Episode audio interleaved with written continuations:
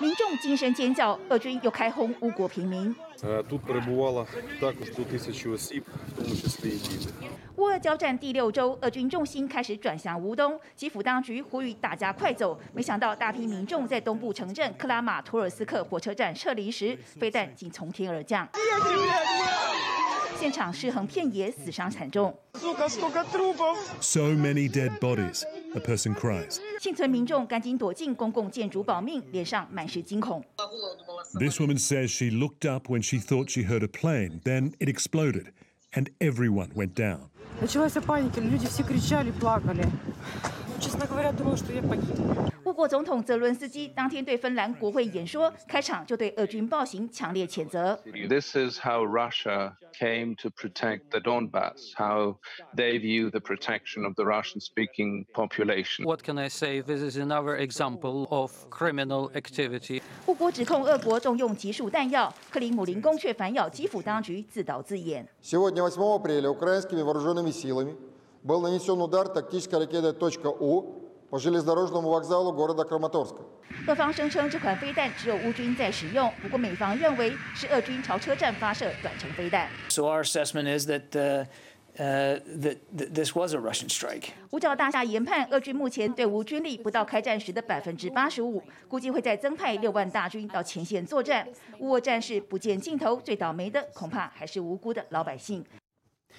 台湾最前线，俄罗斯跟乌克兰的战争第四十五天了，看起来好像没有尽头。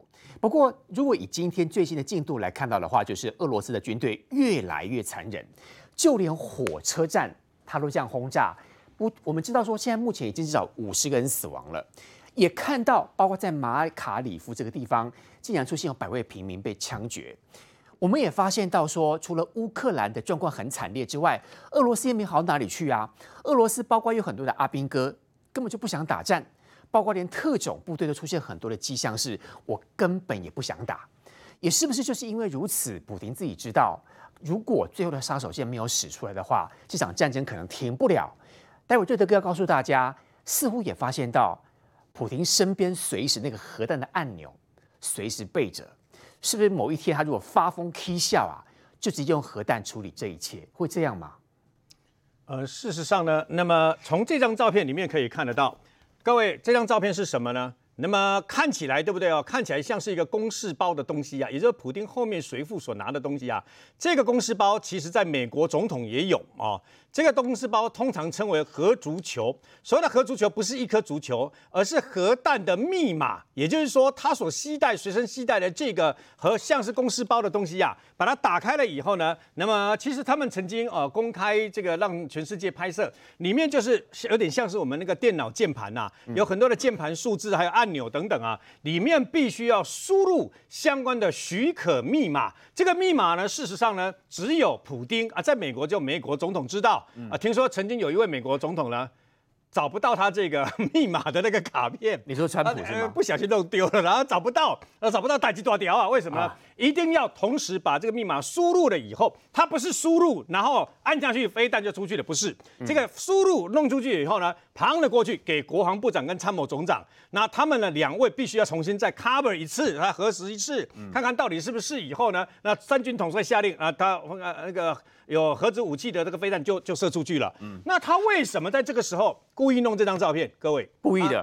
他，他在虚张声势。哦，普丁的个性就像曹操，我一直讲他像曹操，自大多疑啊，但是胆小，你知道吗？自大多疑而胆小，为什么？因为呢，其实这张照片拍摄的是普丁去参加一个俄罗斯极右派的一个分子啊，那么很重量级的分子，他的葬礼。我问你啊。台式的葬礼，你去了以后啊，你给人家鞠躬，是不是要家属答谢？为什么？因为家属一定要在场嘛，你要去安慰家属嘛。不是的，普丁进去的时候，现场安全人员把里面包括所有家属在内所有的人全部赶出去。为什么？怕人家暗杀啊！哦，怕你暗杀，就算你没有带武器，我也怕你暗杀我，你知道吗？因为要杀普京，杀到杀别人就对了连，连死者家属一起赶出去。全部赶出去，他从他变成惊弓之鸟到这样的程度，啊、然后呢，啊，他的这个鞠躬完毕了以后呢，出来了以后，就让大家全世界看到后面提的这个核足球、核子武器密码的这个随扈呢，那么随时在侧，嗯、意思就是我可以随时发动核子大战，解决这场战争。这几天不是他们这个俄罗斯的这个代表不是来说啊，如果在如果呃威胁到俄罗斯的生存的话，比如说美国如果要跟他们等于说继续逼下去的话，第三次世界大战的核子大战不是不可能哦。我告诉各位，不可能啊！为什么呢？不可能。如会会叫的狗不会咬人，意思就这样，哦一直叫，一直叫，一直叫。我们有核子武器，我们要核核什么？这种对不对？表示他心虚，所以他一直在凸显，因为你一波包啊。没波啊，只好用这种方式下。哎，你有核子武器，美国没有吗？有。从这次战争里面呢，虽然表面上看起来是乌克兰啊利用游击战伏击突袭打败很多俄罗斯的坦克跟部队，对不对？嗯。事实上，根本就是美国提供他的情报战。美国很聪明哦，他所有的电侦机啊，包括这些所谓的无人机啊，全球鹰在内，全部都在乌克兰的边界上空飞。甚至于空中加油机二十四小时给你加油，对不对啊？但是就没有飞进去过乌克兰的领土一公分，都没有。嗯，哎，你不能怪我啊！我在里面电侦战，我在里面情报站，你又奈我何啊？北约的领土嘛，波兰对不对？北约的领土嘛，所以呢，事实上呢，这就告诉全世界，那么限制在俄罗斯画个短线加工，不惜跟呃什么北约开战。我讲真，我讲真的啦，你跟乌乌克兰都打成这样，你有那个能力去跟美国跟北约开战吗？不过。最可恶的是什么？刚刚又从这个基辅外面一个小镇又挖出一百三十二具的平民尸体嘛，被埋在这个乱葬岗，被俄俄罗斯的这个军队杀了以后呢，埋在乱葬岗。他们一定要说这假的啊、哦，这不是临时演员，就是说这是乌克兰自导自演嘛？为什么？乌克兰你没有发现，乌克兰的副总理不是呼吁乌克兰啊，在哈尔可夫第二大城顿涅茨克的这些城镇赶快退？为什么？一场大战。一场大战即将展开，最快可能下礼拜真的展开。这个大战将是那么这四十几天以来啊，俄罗斯入侵侵略乌克兰以来，会双方最大部队的一个大战。情报已经知道了，对，大战一定会发生。所以呢，因为呢，那么也是因为这样子，所以先按照俄罗斯的做法，就是飞弹、火箭弹、大炮、坦克，噼里啪啦的乱炸嘛，对不对？所以一定很惨，一定很惨烈。那么赶叫他们赶快离开。紧接而来就是说。就算打赢，但是有些地方会进进退退的嘛。你你看看这几个啊，包括布查这几个城镇，只要被俄罗斯攻下来，老百姓平民的结果是怎样？所以叫他们赶快逃。对，赶快逃的结果是不是很多人到火车站搭火车要离开？你用两枚的呃短那个短短程的这个圣甲虫的飞弹，然后直接攻击平民所聚集的火车站，造成五十几个人死亡，上百个人受伤，然后他们又不承认。他现在不承认，他说那是乌克兰自导自演，乌克兰自导自演把自己的平民炸死，拿来栽赃你俄罗斯啊！你干脆俄罗斯说你从来没有入入侵到这个乌克兰的领土算了嘛。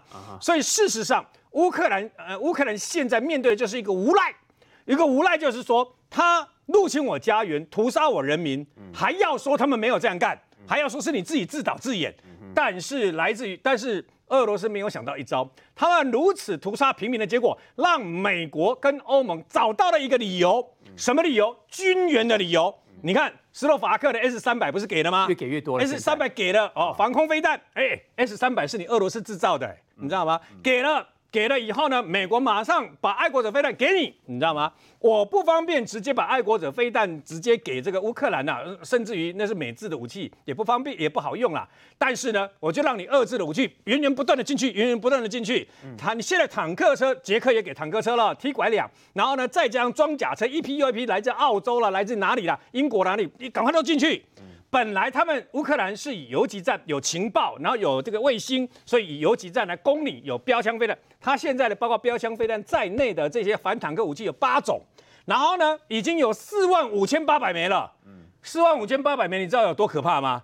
如果他们针对俄罗斯所有的坦克、装甲车、部队，包括他的卡车运流运输，全部都下去的话，会把整个俄罗斯的军队炸到体无完肤啊！做得到哦，做得到。为什么？因为各式各样的都有，你知道吗？所以呢，事实上现在战局大会战会展开，但是会扭转，会扭转的意思就是说，因为你现在的兵，你现在俄罗斯面临到一个很大的问题，各位啊。虽然他现在只剩下十五万的兵，他有五万的兵撤到这个等于本来包围基辅的，撤到白俄罗斯去了嘛？对，他在白俄罗斯整补之外，也是牵制这个基辅的这个乌克兰守军不能出来，这围攻这个要攻那个乌东的这个守军嘛，用这种方式来牵制。可是问题是，请问一下，十五万个人吃三餐，你给他算一下，每一天要耗费多少粮食？哦，一个人开五枪，你给他算一下，一天要耗费多少子弹？然后呢，还有包括他的器材油，包括油料、粮食、弹药这些补给，你要源源不断的从俄罗斯来，对不对？人家乌克兰现在是人家盟军越来越多啊，再加上现在基辅已经解除了，所以来自于西方的这些哈不拉的全部车队全部都过来啊。那俄罗斯说他啊不，对于这些军援，这个等于说呃乌克兰的视为这个敌人啊，要把他攻击，有没有一辆北约的车队被攻击？没有啊。现在美国跟欧盟有一个最好的理由。我现在军援这些东西，对不对？本来是防御性的武器，现在已经扭转改变成攻击性的武器。我不是军援乌克兰政府跟他的军队，我是为了解救乌克兰的人民，免于到时候万一又被你这个等于说俄罗斯攻占了以后呢，加以屠杀跟凌虐，这是俄罗斯始料未及的。所以瑞德哥预测了，下个礼拜这场战役当中会出现更严重的战役，而也就是因为全世界给了很多军武援助的关系，这个惨烈的情形会更加的严重。而且瑞德哥预测，应该下个礼拜会有扭转，乌克兰好像亚兵应该管了哈。不过明姐，我们来看这个战争真的很无情。今天看到很多的画面嘛，干嘛攻金波来啊？你看这里，攻俄罗斯的军队攻临酒嘴了哈，他说看战车溺毙，我在质疑，一起临酒嘴。那给追对，阿喜他根本不想打，用这个方式先结束到自己的生命。这都有可能哦，因为我刚刚也是在研究哈，大概有人会觉得说，这是不是有点这种轻生的举动？战争的悲歌嘛。但是但是目前为止，就外媒的报道是说，这个是有点这个俄罗斯军纪涣散哈，或者是说有点荒腔走板的一个表现了。因为去不管他是什么样理由，但确实第一个这个是发生在俄罗斯呃乌克兰的一个沼泽边，那他沼泽边其实旁边有告示，就是说这个是沼泽地区有危险哦，那旁人就勿进。可是呢，这个是第一起发生说他这个战车，你看它是整个战车。沉落在这个池塘这边哦，沼泽这边哦。那你看，只剩短短的一节炮管，它整个战车是已经掉下去的。那偏偏呢，它这这个岸边就有喝了一半的这个酒哈。那另外这个是俄罗斯的军帽，所以大家都觉得说，怎么会已经荒腔走板到这种地步？第一个就是沼泽这边有警示啊，你没有看到警示，你就自己啊这个想了给啊，怎么会帽子在旁边呢？最后是代表要放遗言遗物的感觉。对，所以就看起来到底是说他是喝醉之后。呃，驾着这个战车呢，哈，就跌落到这个沼泽里面，嗯、还是说他本来就有一些轻生的念头，就受不了，他觉得反正我回不去嘛，在这边就处理掉好了。那所以无论如何嘛，这张照片确实是警警示蛮深的了哈。但事实上，如果你要讲到荒腔走板的话，事实上俄罗斯的这个呃军那个军队或者说他的这个士兵喝醉酒啊，导致战车翻覆已经不是第一次了哈。他前几天还有一个战车翻覆的画面，它是一辆这个俄罗斯，他从乌克兰要返回白俄罗斯的时候。他的战车呢就翻倒在旁边，后来呢经过调查，结果发现竟然是俄罗斯的士兵，他酒驾哎，他酒驾，酒驾会导致那么大的战车会翻车啊？对，我我也觉得不可思议，所以我刚刚请教于将军嘛，他就说这个哈，就你可能开开开开开，那你就是譬如说行经到这个路面，它这个路路的那个边坡啊，有没有？比如说那个边坡，那你的那个履带就下去了，所以他就整个战车就翻覆了，所以是机器坏掉。啊，对，就整个翻覆，履带脱落，很难想象，因为我跟你的跟你的这个想法是一样，那个战车在打呆哈，啊塞就塞，啊那也怎么会开开就拔了我这样？知道了，自己毁灭自己的武器。所以后来当时发现说，他竟然这个士兵竟然是酒驾在喝酒，然后边边开还边开战车啦，所以这个是无法想象的哦。那讲到荒腔走板，最荒腔走板的真的是这一张照片了哈，这张照片真是惊死人了。这我们看到是俄罗斯的这个士兵啊，他竟然把这个散弹啊装在车斗里面哈。散弹。对，散弹。那所谓的散弹，就是说就是说你可能就是呃射了一千发之后，你有三百发你可能还没有射完，那你把这散弹就要装上车。那事实上它装到这个车斗里面，你就知道俄罗斯的军纪多么的涣散，因为呢，你这个散弹不管怎么样也好，你应该装在弹药夹里面，应该跟那个枪合在一起，不是吗？对，弹药夹呀，弹药夹可是木头制或是铁皮制，你至少要一颗一颗一颗放好，保存也必须要一箱一箱处理好了。你没有看到，他 就就网友看到这张照片吓死了，就说随便丢，送放竹笋没两样啊。所以很多人他说，你这放竹笋，譬如说你这个可能敌军，现在乌克兰不是很多无人机吗？你可能拍到了，他直接一颗手榴弹炸下去，你这个不是。不是笋爆肉丝，哎，是训爆肉丝。你整个车子整个都被炸，而且爆掉之后呢，我随时知道你什么地方有弹药。对，所以他第一个放这个这个跟着荒腔走板，你没有放到弹药夹，没有放到弹药夹会怎么样呢？哈，譬如说我们来示范一下哈，譬如说这是个弹药嘛哈啊，这个尖尖的朝前面，哎、那这个底火，很多人就知道这个底火，弹药这个后面有个底火，它跟指甲差不多大小。嗯嗯、那我刚刚问过于将军，他这个只要一磅哦，就是零点四公斤的碰撞，哎哎、你这个弹药夹就会整个爆爆炸，它底火会爆炸。零点四公斤，零点四公斤很轻哎，对，所以它的底火会爆炸，所以你能想象吗？你看这个这个车斗，它放在车斗里面啊，这个战车就这个车子就整个在晃晃晃晃晃晃晃，就爆了。这个弹药这个随时如果在那边晃，这边这个如果说这个轻微的碰撞，零点四公斤，它整个就会爆炸，这个根本就是殉爆肉丝啊！这个应该随时会出现危险。对，所以大家会看到这张照片，就会觉得说，而且你车斗后门也没关呢，啊，你不担心这个子弹会散落？上次他们不是有士兵连坐在这个车子里面啊，那个因为后后后后门没关，就两个士兵就滚出来在那边追车跑，所以太多那个荒腔走板的画面，所以你看到这这个哈散弹夹都散弹药都还可以这样子装，你就会对对于这个俄罗斯他们的军纪到底是怎么管理的哈，你都会觉得很摇头啊。于将军，军纪涣散。以及包括阿兵哥不想打仗，也许是用比较极端的方式处理自己。包括刚刚明玉姐讲的这些，您怎么看？专业如何判断？我我先从最旁边这个一个酒瓶一个钢盔这个来讲啊。我我们看图说故事，很多人说这个战车怎么会就这样呼噜就下去了，只留一个炮塔？来，我告诉大家是怎么回事。这部战车一定是这个钢盔跟这瓶酒的主人开的，他可能他的车长，可能他的装填手，一个战车至少要有三个人才能够发挥战发挥战力。他的车长跟他的这个装填手啊，或者射手，可能已经落跑了，已经逃兵了，剩他一个，剩他一个。所以说他为什么我说只剩他一个？他把炮塔直接悬到战车的后面，uh. 战车在攻击作战的时候，炮塔是在前面的。啊、uh，huh. 那你不能打啦，你就把炮塔悬到最后面，他一个行行军固定锁把它锁住。是，所以他的炮塔是朝后的，这项是朝后的。那这代表什么意思？他把车开到河边去，想说这个地方应该比较安全，不会有人打我。对，然后脱下钢盔，坐在岸边喝酒。哦，休息一下，反正只剩我一个嘛，我也没有发挥任何，发挥不了任何战力了，就这样了。今朝有酒今朝醉，面对河边解忧愁。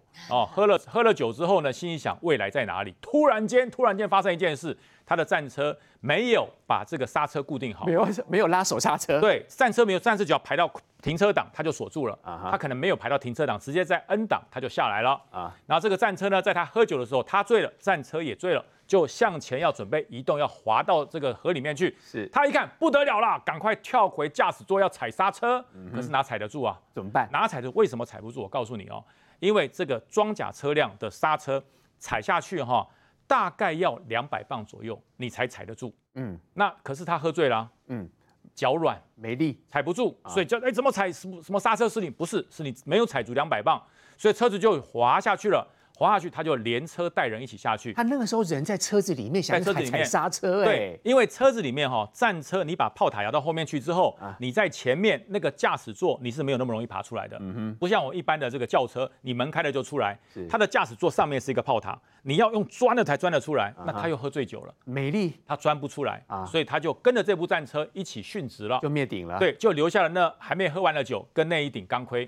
这个逻辑这样推测是对的，对，因为有可能，因为我们战车部队待了很久，看到这个状况，我心想，如果他是喝醉的酒上车，酒会带走，是啊，那如果他他是什么样的状况？只有我刚讲那个状况，就是车子突然滑动，他要上去踩刹车，一起下去，绝对爬不来，爬不出来就淹死在里面，这是第一个扯，表示这个单位不但是没有纪律，而且是战力残破。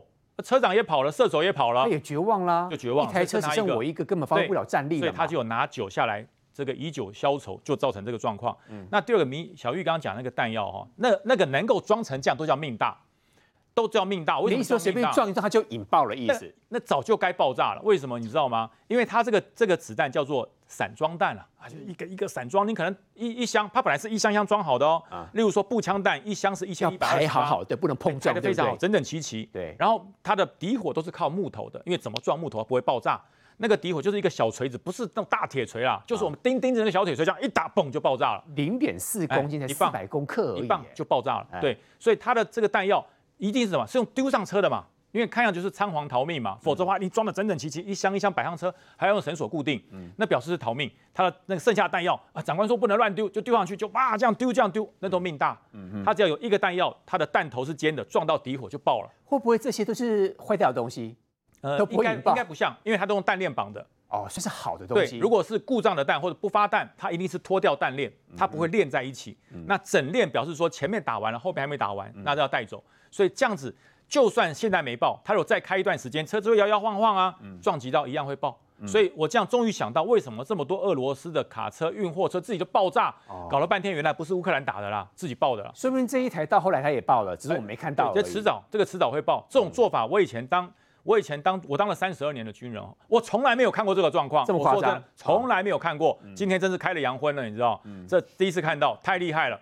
另外，我讲哈那个地雷哈，我跟大家讲那个地雷，我我我想了很久。这个地雷啊，对他，你后来你知道乌克兰的士兵多勇敢，用脚去踹，你知道吗？他把地雷这样踢掉，直接踹到路边去，那会爆吧？，对，我想说怎么这么勇敢？啊后来我我回去仔细的思考一下，假雷，这是假的、这是假，雷。是谁谁要骗谁？对，乌克俄俄罗斯要骗乌克兰人。俄罗斯要骗乌克兰，，对让你不敢前进。哦后来他经过了第一个侦测，假雷为什么是假雷？你知道，真的地雷怎么那么轻，脚就这样可以踹得动？哦，一个战防雷这么大，啊我告诉你，我们这种这种一百八十公分的人都要都要抬，它很沉的。一个地雷起码五六公斤以上吧？超过超过哦超过很沉，不然它怎么可以炸掉一台战车履带？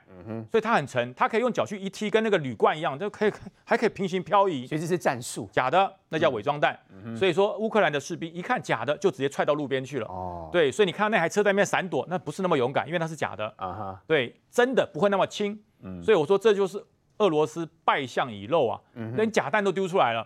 对，那为什么带假弹？就是我在布雷区的时候，对不对？真真假假，嗯我没有那么多真的地雷，所以我真的地雷要配合假的地雷，然后假的地雷故意露出来，嗯真的地雷埋在里面，所以这是真假弹的之间的这个所谓的交互。另外讲到一个是比较痛心的事，在这个乌东地区，它的那个乌克兰的火车站在撤离。昨天我们还看到好多的年轻的小孩不，是说有开什么人道走廊？对对对，都坐在车子里，说一两千人准备要撤离。哎呀，今天就有一个原点 U 飞弹，就是圣甲虫飞弹，砰砰打下来，故意的吧？对，然后呃五十人以上身亡了，五十人以上身亡。然后呢，这个俄罗斯马上就讲说，哎，假旗作战，那是乌克兰自己打的。我告诉你，乌克兰现在哦，为了要让人家觉得俄罗斯是残忍无道，什么事都干得出来，自己人都杀，哦，最后有一发飞弹没爆，就是我跟你讲，这就是天理，有一发没飞弹没到，有证据出现了，有一发没爆，上面还用这个俄文写的，这个专门给孩子用的专门打小孩用，for the children。哎，那大家就解说哦，你看嘛，这就是俄罗，这是乌克兰自己讲的嘛，为了保护孩子，所以打这个飞弹打自己人。哦后来专家去解说，不对的，不对的，这是俄罗斯打的。为什么？他这个 for the children 的意思是什么意思？因为乌东地区长期以来，俄罗斯就污蔑乌克兰说他们在欺压乌东地区讲俄语的孩子，讲俄语的这个这个弱小。所以说这发飞弹是从俄罗斯打出来，是为了为了孩子报仇，嗯哼是为了孩子报仇，所以才这个飞弹掉下来，圣甲虫。所以专家一解释，俄罗斯闭嘴啦那。确定是俄罗斯来的啊？对啊，你要他为什么要写这个？你说哪有那么笨？你要去打人家还还还写字？他不是，他是要激励这些俄罗斯在呃俄罗斯境内要涉及这个飞弹的士兵，就说你们这正义之战，我们不是攻击乌克兰，我们是要解放乌克兰乌东被乌克兰这个所谓的纳粹军呐、啊，这纳粹就是亚速营压迫的孩子，所以他写一个 for the children，他是用日文写的啦。所以呃用俄文写的，所以说这个事情就证明啦，这就是俄罗斯干的好事，所以百口莫辩。所以很多时候我讲这个天网恢恢，疏而不漏啊，你干坏事，你以为神不知鬼不觉，你写的这几个字就被证实了，你就是为了欺负乌东地区的这些人民孩子专门打的。于将军，其实今天我们节目呢还讲过很多很不一样的影片哦，像这个俄罗斯的战车被开罐头，炮台直接飞上天。现在乌克兰军队这么厉害，哎，这个不是厉害，这个是哈俄罗斯亏大了。亏大了这个战车里面满装的弹药，满满的弹药啊啊，所以才会炸成这样。哦。所以才会炸成这样。因为一般的反装甲武器，不管是这个标枪飞弹，或者是英国给的 NLAW 飞弹，它不会有这么大的这么大的威力啦。嗯，它只是一个一个锥形装药，热向下钻，钻进去之后，把里面的仪器烧坏，然后里面的人被死被被烧死而已。嗯可是为什么爆这么大？因为整个战车的炮塔周边全部都是战车炮。哦，那等于说武器全部一起炸就对了。我下去之后，把所有战车炮引爆，那就变成说我们在一个罐头里面放了好几颗超级大的大炮，放里面它一爆炸，那那上面那个炮塔多重你知道？嗯十公吨，那炸的就更严重，整个胖就炸开。哦，那里面说句实话，尸骨无存。一定是尸骨无存。所以我说这次俄罗斯亏大，它等于说这辆战车会被打成开罐头哈，表示这部战车它里面的弹药几乎没有打。嗯，装满了弹药，四十几发弹药，一发都还没打，结果就整个被坑救掉了。对，就被就被给给猎杀掉了。嗯、所以说，俄罗斯为什么有这么多伞兵，已经到达第一线，然后就跟他的指挥官讲：“对不起，我不跳伞。”我不跳伞，我不跳伞，为什么？哎，因为你跳下去会死掉。哦，哎，跳下去会死掉。那你不跳跳跳下来会死掉，那在上面也死掉啊。对，所以那个指挥官就说：“你们不跳伞，全部抓回去判军法。”那判军法好了。对，他们这这六十个人全部被带回原基地放下去，全部判军法。嗯，他说：“我宁可被判军法，我也不要跳下去就死掉。”宇翔，你再补充一个，乌克兰的空军现在看到弹弹道。打得很厉害哎，所以其实不止他们的陆军强，现在空军也越来越厉害，因为其他国家给的军武很多很齐全。其实并不是飞机好，是整个电子战作为压制了俄罗斯。嗯，如果你整个电战作为没有压制俄罗斯，你的飞机根本升不了空哦，因为压制了，所以直接升空了。对，就是俄罗斯的飞机，不管是苏凯三十五这种高性能的飞机，进入乌克兰上空之后，它的全部都被北约。跟美国的电战机蒙蔽了它的所谓的，不管是雷达还是定位的这些方向，全部被蒙蔽了。嗯哼。那因为被蒙蔽了，所以乌克兰的飞机才飞得上去。嗯。就是俄罗斯的飞机我看不到你，可是乌克兰飞机飞上去，我可以看到俄罗斯。对对，所以说它就是用这个电子参数的方式，即使天上有俄罗斯的飞机，可是你看不到乌克兰，因为。那个飞机都是音速的啦，那个飞多快，嗯、你肉眼绝对看不到，一定要看雷达。嗯，但是呢，正向雷达被美国的电战机全部给瓶盖了，对，给遮盖了。所以说，乌克兰飞机飞上去之后，在俄罗斯看不到我，我看得到你的状况之下，所以他才可以这么从容不迫，拍了这么多作战珍贵的画面。专家预测，下个礼拜呢，这场战役会发生另外一场更严重，因为很多世界各国的军武都已经到乌克兰当地了。那么，包括现在很多国家给的军武援助，对乌克兰要怎么样协助他？还有包括全世界对于俄罗斯的经济制裁等等，到底这场战役是不是因此在下个礼拜会演变出非常大的转折点？稍回来，我们继续讨论。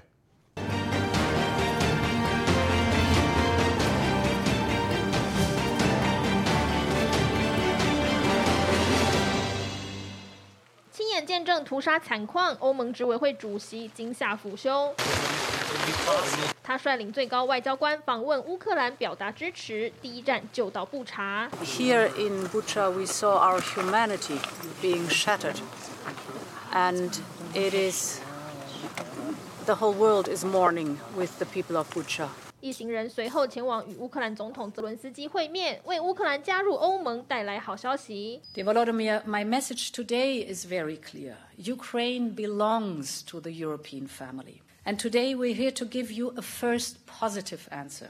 他交给泽伦斯基一个大信封，里头是申请加入欧盟需填答的问卷。欧盟收到回复后将形成意见，再向欧盟理事会提出建议。他也承诺会协助加快流程。泽伦斯基则是再度呼吁欧盟加大对俄罗斯的制裁。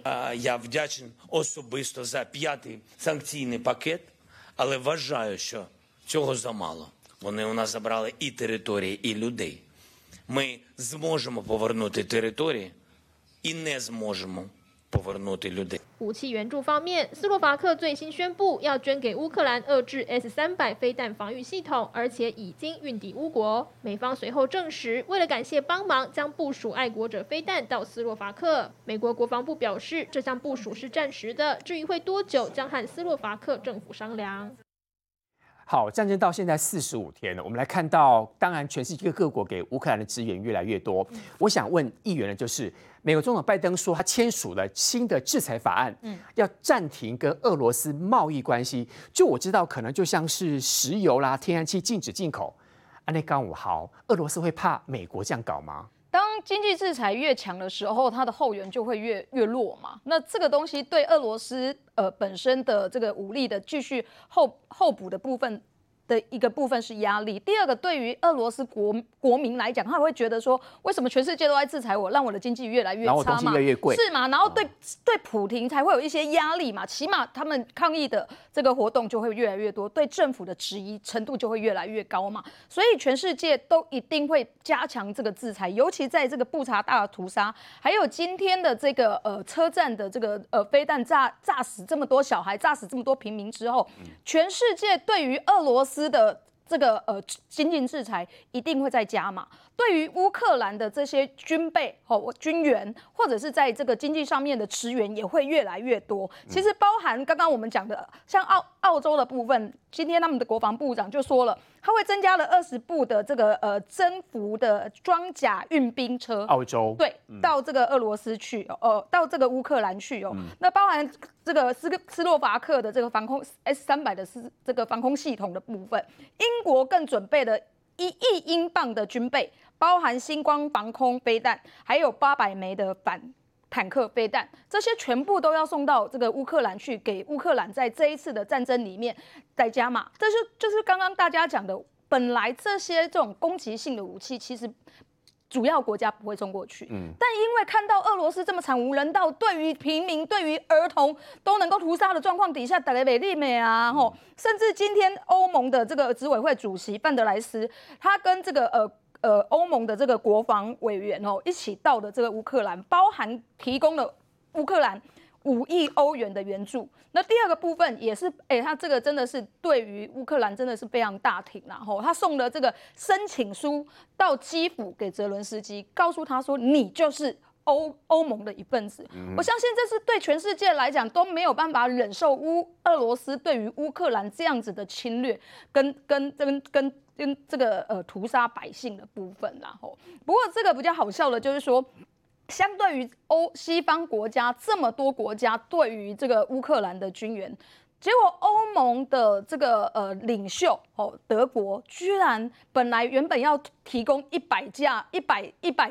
一百战一百车的这个坦克车，居然现在突然喊停了。为什么？喊停的原因居然这个呃，他们的总理啊，肖肖兹居然说哦，因为我们要跟其他这个呃北约国家还有欧盟国家要同步，可是他没有看到包含英国、包含斯洛伐克，甚至连俄罗这个澳洲都已经提供这么多的军备武器到这个欧洲到。乌克兰去了，结果他现在居然还说哦，因为我们要同步，他不敢讲实话。是，所以我觉得到底德国发生什么事情？德国在一开始这个战争一开始，先提供了五千五千顶的头盔到那边去，后来被人家发现说他后来提供的这个防空飞弹是在西德时候制的防空飞弹，而且这些防空飞弹甚至有这个生锈，还有一些必须在操作的部分还要穿这个防防军这个操作还要。操作这个飞弹的时候还要有防护，就是很弱的武器就对了啦。不是，还操作的时候还要穿防护衣。那因为会自己爆炸。对，所以我难怪那些泽伦斯基到欧盟去发表演说的时候，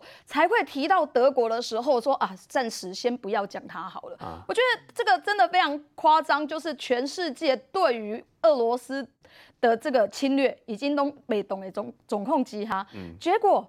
欧盟的领袖国家德国居然还在做这种很很隐晦的方式，我觉得这真的非常匪夷所思啦哦。所以呃，我相信这接下来在这个呃，不管呃这个呃整个战争哦，不知道会战会再进行到什么时候。不过我相信全世界对于乌克兰的资源会越来越多，对于俄罗斯的经济制裁也会越来越加大。嶔煌兄，那照照这样看的话，刚才很多来宾说的，应该也许下个礼拜整个战事会翻转哦，因为国际给乌克兰的资源越来越多，而且会制裁俄罗斯，所以很有可能这几天会看到乌克兰会有一直。不断战胜俄罗斯的情形。我们先从两个面向来看，第一个部分，你去看这个战事的部分，哈，这个战事的部分呢，其实你从资源这个两个字去看，你就知道了。资源的部分，俄罗斯是打的越多，它耗损的越多。但对乌克兰来讲，哎，东西它不用自己做，但是呢，人家源源不绝送给他，不但源源不绝送给他，而且乌克兰自己的军工产业其实很多。所以你去看一件事情，俄罗斯。没有想到的是，乌克兰的哦相关的装备，比如说从俄罗斯掳获来的，他们很快改一改，然后就把它送上战场去。那所以看乌克兰是越打越多，一边是越打越少，资源上面两边呢，其实你看得出来谁是强势，谁是弱势，这是一点。第二个，从哪里看得出来？从士气两个字看得出来。我们给大家看一下啊，前两天也不过才新闻在告诉大家说，哦，乌克兰的这个空降兵。空降兵哦，三三一团被灭掉了，然后呢，另外一团也被灭掉了。灭掉，我们还看到画面上面那个告别式哈，纪念仪式的一个一个的这个士兵的照片。那除了这个之外，哎，你知道吗？他们有传出来六十个空降兵不愿意再进场去作战，然后要面对俄罗斯军法的审判，也就是他宁可被你关，但是他也不愿意上战场。你就知道俄罗斯士兵士气有多差。但这个新闻之后来，现在最新的又传出来。你看哦，这个战场更有趣，这战场在哪里？马利坡，马利坡就是俄罗斯打到现在还打不下来的地方，而且马利坡坚守了这么久，被断粮、断气、断电等等情况之下，马利坡俄军打不下来，结果打到现在更妙是什么呢？你看，来自乌克兰情报单位的消息说。在叙利亚有作战经验的俄罗斯的特战部队，现在大家怀疑是俄罗斯的 SSO 这支特战部队，因为这支 SSO 特战部队在叙利亚里面呢，它是替俄罗斯做了很多超级的任务，包括这个救营救人质，然后跟干掉对方的这个主帅，所以呢，这一支特战部队竟然哦。拒绝再度参与袭击马利坡的作战行动，因为他们认为说，四月二号到四月四号的时候，马利坡的战斗他损失了三十名的士兵，那他们认为进去战场里面战死的机会比较高。那这个新闻呢，其实哈，这个是俄俄罗呃乌克兰的情报单位，乌克兰情报单位同一篇新闻里面还有两个重要的讯息，这两个重要讯息是什么呢？第一个，他讲说。俄罗斯的士兵哦，他们发现有两台这个巴士呢，是送往白俄罗斯的方向。那这两台巴士的士兵都有共同点，因为你要送到白俄罗斯的这个医院去做治疗，你一定是伤兵嘛。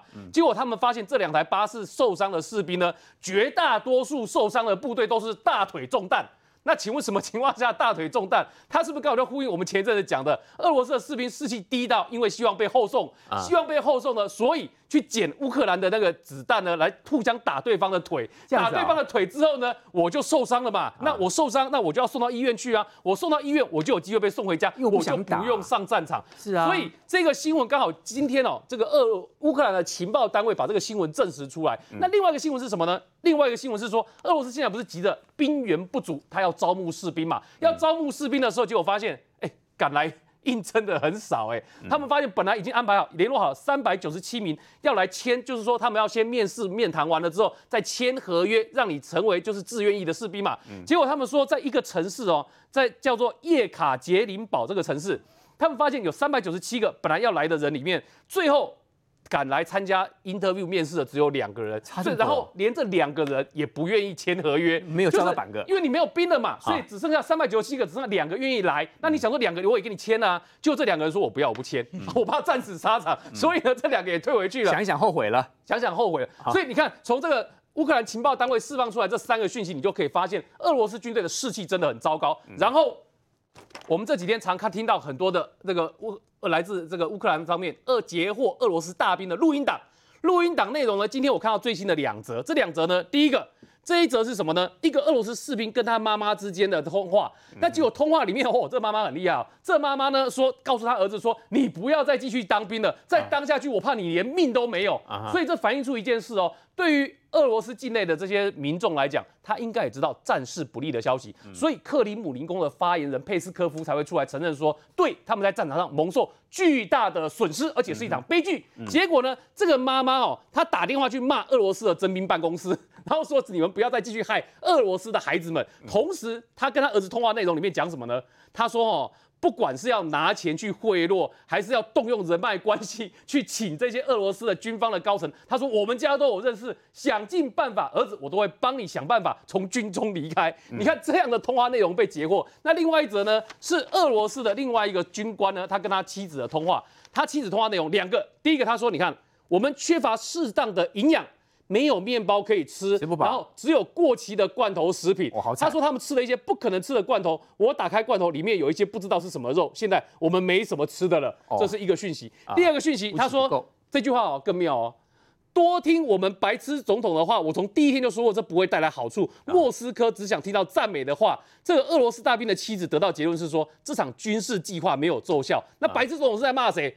这白色导弹在骂普丁嘛？是啊，你要想说他这个俄罗斯的军官跟他老婆通话内容，直接骂普丁是白痴总统，显然他对这一场战争的行为他非常的不认同。可是这些东西都有扎扎实实的证状况，证明俄罗斯进攻状况真的很惨。你看，这个是现在今天最新的，隶属俄罗斯军队第五十九近卫车团，他的指上校指挥官叫亚历山大·贝斯帕洛夫阵亡。今天一个指挥官又阵亡了，指挥官阵亡。然后呢，乌克兰的军队，我们讲过，乌克兰现在在南边的赫尔松，应该非常有机会可以光复。所以你看，这也是最新的俄罗呃乌克兰在南部战线已经打入比罗泽尔卡这个地方，距离赫尔松市只有十公里不到。比罗泽尔卡在这个地方，赫尔松在这个地方，也就是现在我们看到释出的影片哦。乌克兰的大兵现在正在往这个赫尔松方向前进，光复它。所以今天最新的消息，因为你知道布查事件传出来之后呢，我们替乌克兰的民众都觉得很心痛嘛。可是你知道吗？布查事件哦，等于俄罗斯屠杀的新闻才出来而已。可是布查的民众在这两天在干嘛？上街头呛杀俄罗斯的大兵。布查那个画面哦，今天我看到的时候非常的震撼。哦、我想说，布查事件才刚发生而已，乌克兰人怎么会这么的神勇？勇敢？就你们还敢上街头去呛杀这些俄罗斯的士兵？嗯、所以你可以看得出来，就是即便发生布查事件，乌克兰人没有在退缩的。然后同时你也可以看到。乌克兰的军队呢，往赫尔松方向只剩下十公里，所以在我们所讲的下个礼拜或下下礼拜有可能出现的乌东会战之前，在乌南这个地方应该先会有一场比较大的决战。那这一场大的决战呢，有可能就会看到这个乌克兰军队光复赫尔松的新闻。到目前来看，乌克兰士气仍然很高涨。那么，另外稍后回来，我们带你来看到的是，现在国际的经济制裁似乎有发生很多的奏效了。现在看到有很多俄罗斯的富豪摸紧呀，四处借钱。如果俄罗斯的经济也撑不下，他们根本不会有能力继续打仗。马上回来。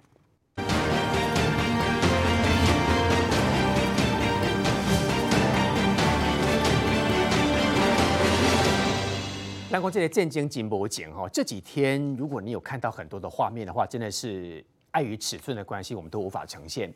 因为俄罗斯的军队这几天的伤亡非常非常严重。那于将军也告诉大家说，其实这个战争到目前为止，严于将军的判断是俄罗斯要换打法。据说他们最高的指挥官因此也换人了。那换的话，有可能俄罗斯会有赢面吗？不能说有赢面。但是，呃，战争会更惨烈，会更惨烈，会更惨烈，打得更惨，打得更惨，因为他之前的这个指挥官是从远东军区带带过来的。那远东军区带过来，其实远东军区并不是俄罗斯最会打仗的军区，最会打仗的军区是中央军区，可他不敢动，因为中央军区要防着中国啦。你不要看中国跟俄罗斯是相当好，哥俩好，我告诉你，哥俩好不是一块宝啊。俄罗斯多怕中国？对，因为只要俄罗斯一弱掉。你想想看，俄罗斯从中国手上拿去多少土地啊？江东六十四屯、鸭绿江以北都是他的呢。习近平在等就对了。对，如果苏俄真的是俄罗斯真的那么笨，把中央军区全部调空了，我想这中国不要回来是干什么？他不用跟你要，我帮你保管。嗯嗯，我帮你保管这一块。保管 OK。如果我不帮你保管，万一给北约要去怎么办？所以我帮你保保管就不还了啦。是，所以俄罗斯也怕啊。这两个人哈，我想互互怀鬼胎啦，所以很怕，所以他最强的中央军区不敢动。所以他动动南南部的军区，南部军区它主要是控制黑海，管理黑海那整个它的那个吞吐口、海上命脉，所以他本来也是不愿意动的，因为你一动，其他旁边下面土耳其都会上来有问题啊。但是现在不得不动了，因为远东军区来的这位大将打不动了，不好。打不动，因为其实也不能怪他打不动，因为这杂牌军呐，他又有一部分是远东军区的部队啊，又有是这个这个这个乌东的这些所谓就地的这些反叛军，指挥不来啦，又有克里米亚的部队，所以这个。远东军区指挥官上将来，根本还士兵士官都还没认识，哎，你怎么打仗？他的话，对，所以指挥不动，所以那他一定被普丁狠狠的骂了一顿，那就换了这个狠将，这个德沃尼可夫，这就是南部军区的上将，他打过叙利亚战争，而且是凶残出名的，哎，凶残出名，非常凶残。这个据他们当地人说了，说他只要一个人站在那个叙利亚战场哈。告诉那些士兵说向前冲，那士兵回头一看，一看是他，吓得快尿裤子就往前冲啊，就如此的凶残啊！这个人非常凶残。他到南部军区之后，现在普京就说：“你给我打，你给我打。”他的目标没有很大。现在俄罗斯把目标缩小，他不再是要什么乌东乌西分开，没那么大口。他打哪里？就只要吃乌东就好了。哦，你只要帮我把乌东吃下来，其他的慢慢再说。哦，然后那个马马利坡啊、克里米亚半岛啊，甚至奥德萨，如果可以吃，就一次吃下来；如果不能吃下来，先吃乌东，就变小口吃。那交给这一位这个所谓拿过俄罗斯联邦勋章的英雄，他是是俄罗斯的战斗英雄啊，由他来指挥。那么下一次开始作战的时候，有两种可能会发生。第一种就是俄罗斯没有调整部队，还是用现在的那个杂牌军，那由这位战斗英雄去，那出不了多少作用。啊，因为你再狠再厉害，哎，那多大啊？你你你从你你从这个马利坡叫到这个这个这个。乌东谁听得到？听不到。所以说，如果是只是换一个指挥官，没什么了不起。可怕的是，如果他是把整个南部军区他重要的指挥链全部带去，等于说第一线的所有主官全部换，自己的子弟兵全部都出来，那就不一样了，就绝对是上行下效了。那就不一样，那就是一个命令就灌到底啊哈，那所有的士兵就绷紧绷起来。对，那么对于乌克兰打法会截然不同。嗯，可是按照我来看，要一个礼拜完成这种调整部署不容易。两个礼拜可以吧？呃，至少要要要要半个月。那要打到什么时候啊？如果说要完全调整部署，要半个月，一个礼拜完成不了啊？为什么呢？我说，因为你换指挥官要调整多少事情。第一个，你的所有的通信资源要改变，嗯，前任指挥官跟你的指挥官要改变，要交接，对，否则被人家截听怎么办？全部要改变。然后所有的这个指挥器材、运用密码、这个番号全部要变。然后你的这些部队消耗三分之一的，消耗百分之二十的部队，有两个方式补充，一个是。缺三个人补三个人，缺五个人补五个人。可这种做法，我觉得像这种战斗英雄不会用，太慢了。他已经整个调换，对你这个连变残破，整个连退过来到我的南部军区，我南部军区整个完整的连上去，uh huh. 这是最快的。可是即使这样子，你也要做部队调动，对补给的交接、战斗地境线、协调点的交接，这个至少两周才能完成。然后现在如果进入科技战争的话，哈，那科技战争里面所有的数位链、所有的通信链。炮塔之间的协调都都要重新改变，整个火炮的协调。嗯，所以如果要这样做，要两个礼拜。可是普丁能不能等到两个礼拜？我预判是不行，等不及了，等不及。他一个礼拜要完成啊。那如果一个礼拜完成，那就是只有换这个指挥官啊。所有一线部队的的这个战斗部队长还是一样，还是一样，这些残兵破将、残兵败将继续打。那这样，即使这个战斗英雄。我现在也不英雄了，嗯，因为你一个人就是一个人，你两一个肩两个肩膀顶了一个脑袋去没有用啊，你的 team 没有去，你的所有都讲难听，爪牙没有去了，你的爪牙没有去，你的决心贯彻不下去，所以说现在这个状况哈，所以造成一个很奇妙的变化，就是整个欧洲开始改变了。欧洲改变改变了，波兰他们波兰呐、啊，还有波罗的海这几个国家，立陶宛呐、啊，他们本来就是呃，我各自安身立命。我加入北约之后哈，我就安安心心的，我不要不要参与进去，而不要惹。现在不一样了，现在会怎样？人人自危。现在甚至波罗的海这三个国家加上波兰，他们看中了一块地方，这加里宁格勒这块地方是唯一离开俄罗斯领土的一块地。嗯，他们对他他被立陶宛隔开了。然后呢？所以说这几个国家说哦，因为这块地哈、啊、会变成俄罗斯的绞刑基地。什么叫绞刑基地？我会往那边征兵，由这个兵由这个位置辐射出去打波兰、打波罗的海小国。所以他们现在决定要把它给封锁，哎，不准你进来，不让你俄罗斯用，哎，封锁你的交通，封锁你的航空，封锁你的一切。但是我会给你粮食，放心。还有这样子啊、哦？我不会饿死你，我封锁你。所以北约也太过分。俄罗斯抓狂了。俄罗斯，你敢封？你敢封我就打你。然后这几个国家说，你敢打我就跟北约宣战。现在剑拔弩张。现在整个剑拔弩张，所以说现在俄罗斯这个状况哈，不是说趁你弱要你命啊，现在是趁你弱，你以前吃我的都要吐出来，现在都变成这样，所以我刚我刚才会说，中国也开始跃跃欲试了，嗯，就是说如果你这么弱再弱下去，那我帮你保管，嗯，对不对？我帮你保管你的你的所有的，你的江东六十四屯啊，你的这个黑龙江以北啊，你要还给我，海参崴也是我的，跟你那日本也开始说，哎，那个海那个北方四岛是我的，啊，嗯，所以整个乌克兰的战争造成了全全包含欧洲。包含东北亚整个大乱斗，所以说现在现在这个这个拜登现在很慌啊，拜登很怕引起第三次世界大世界大战，可是如果再这样下去。